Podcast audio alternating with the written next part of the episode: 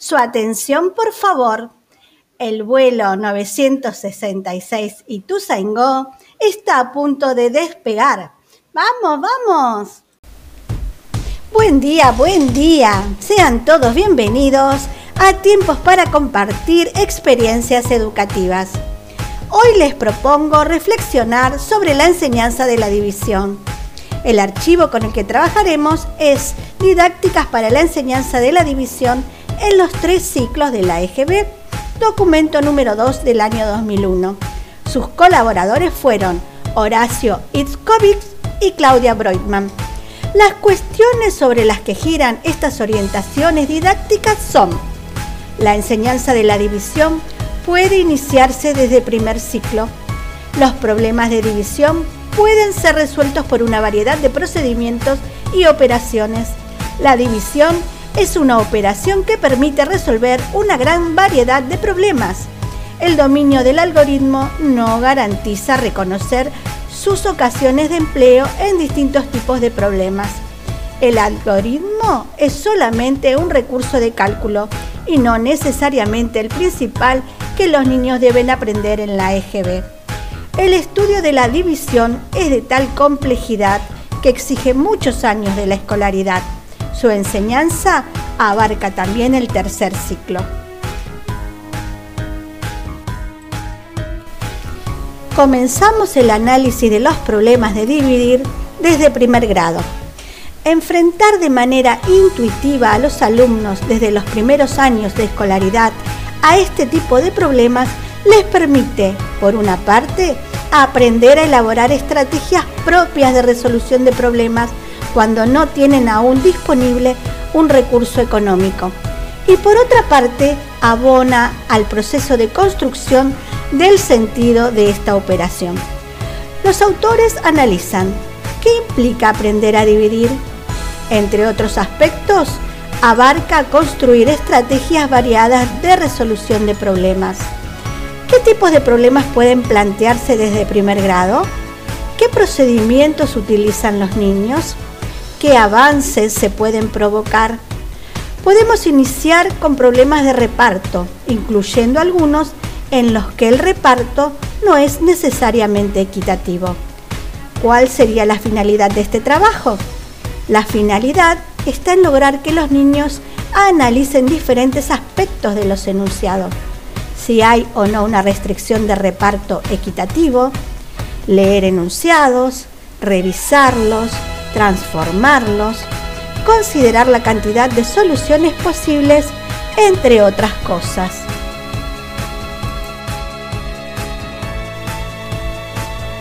Trabajar sin restricciones de reparto y con restricciones de reparto para reflexionar sobre las diferencias. Es un trabajo previo, forma parte de la tarea de aprender a resolver un problema, pues permite ir trabajando el sentido de la división, el para qué dividimos. Estas mismas discusiones y conclusiones se plantearán en primero, en segundo y en tercer grado con diferentes contextos y números mayores. Posibles contextos para trabajar el reparto equitativo y el no equitativo, repartir caramelos, figuritas en un álbum, chapitas, dinero, etc. Aquí no se trata de cómo corregir los errores, sino considerarlos como motor de debate y avance hacia, hacia la noción de repartir en partes iguales, es decir, dividir. El registro en el cuaderno de la discusión colectiva o de las conclusiones son pilares fundamentales. Por ejemplo, una conclusión posible. Algunos chicos repartieron menos, pero se podía seguir repartiendo. Permitirá fortalecer y avanzar en el sentido, en el para qué se divide.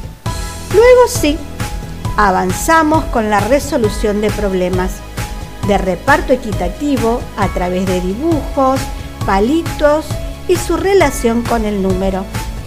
Fundamental, muy importante, los niños deben haber trabajado los dobles y mitades de ciertos números, pues funciona como un recurso disponible para resolver las situaciones planteadas.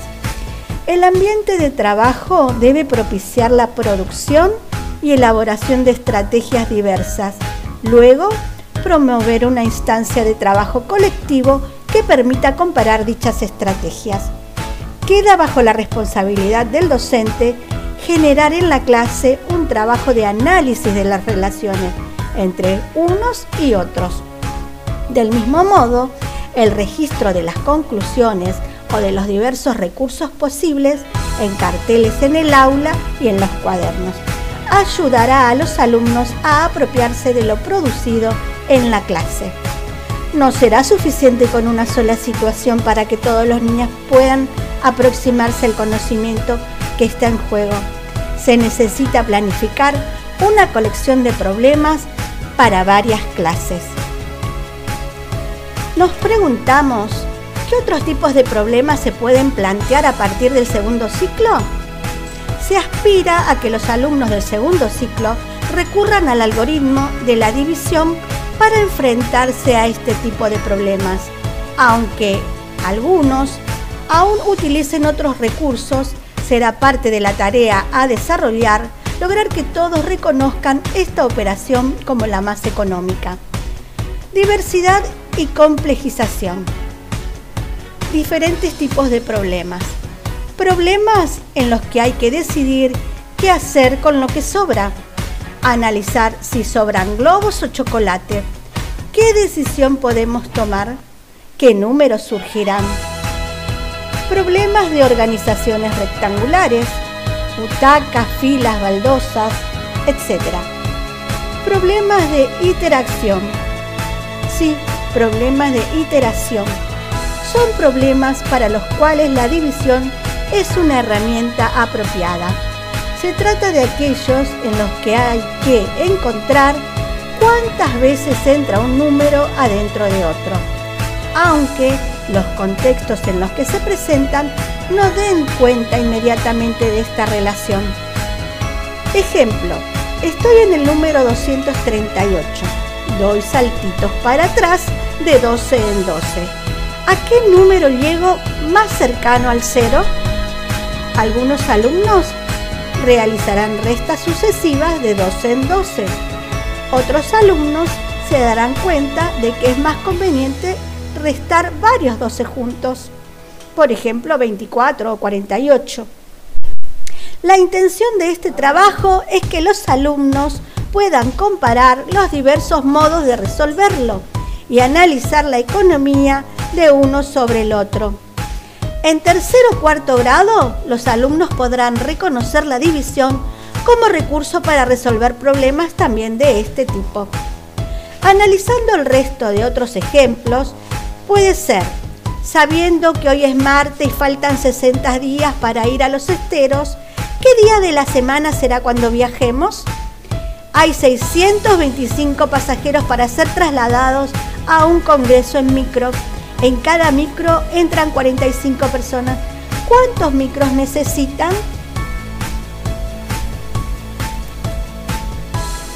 En la escuela, los alumnos deben adquirir variados recursos de cálculo entre ellos se encuentran cálculos aproximados, mentales, algorítmicos y con calculadora.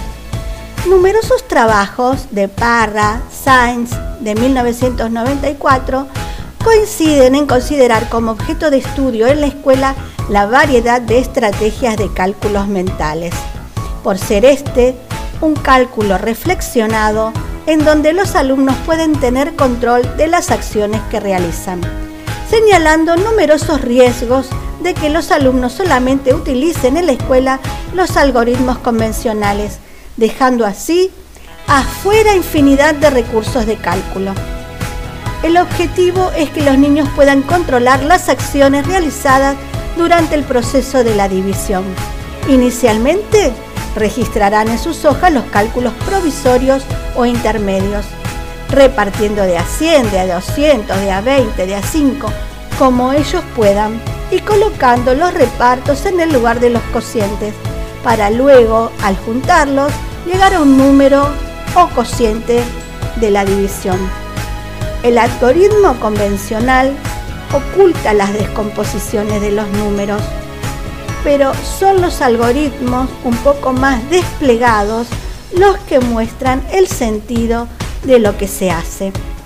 Evidentemente, estos cálculos intermedios podrán ser abandonados por los alumnos a medida que ya no los precisen y vayan descubriendo otros más económicos, más rápidos. Pero para que ellos los descubran, debe ser un trabajo a largo plazo. No surge en la inmediatez, aunque se le explique. Ellos deben descubrir la necesidad de resolver más rápido. Estos cálculos y formas de llegar al resultado generalmente en la escuela no son reconocidos y paradójicamente les ofrecen numerosas veces otros recursos de cálculo oscuro a sus ojos, los cuales los niños no pueden relacionar. Como técnica obsoleta, presentadas como si fueran la única manera de resolver y sin mostrar los vínculos entre unos y otros. La enseñanza de la división como técnica dificulta la comprensión del sentido.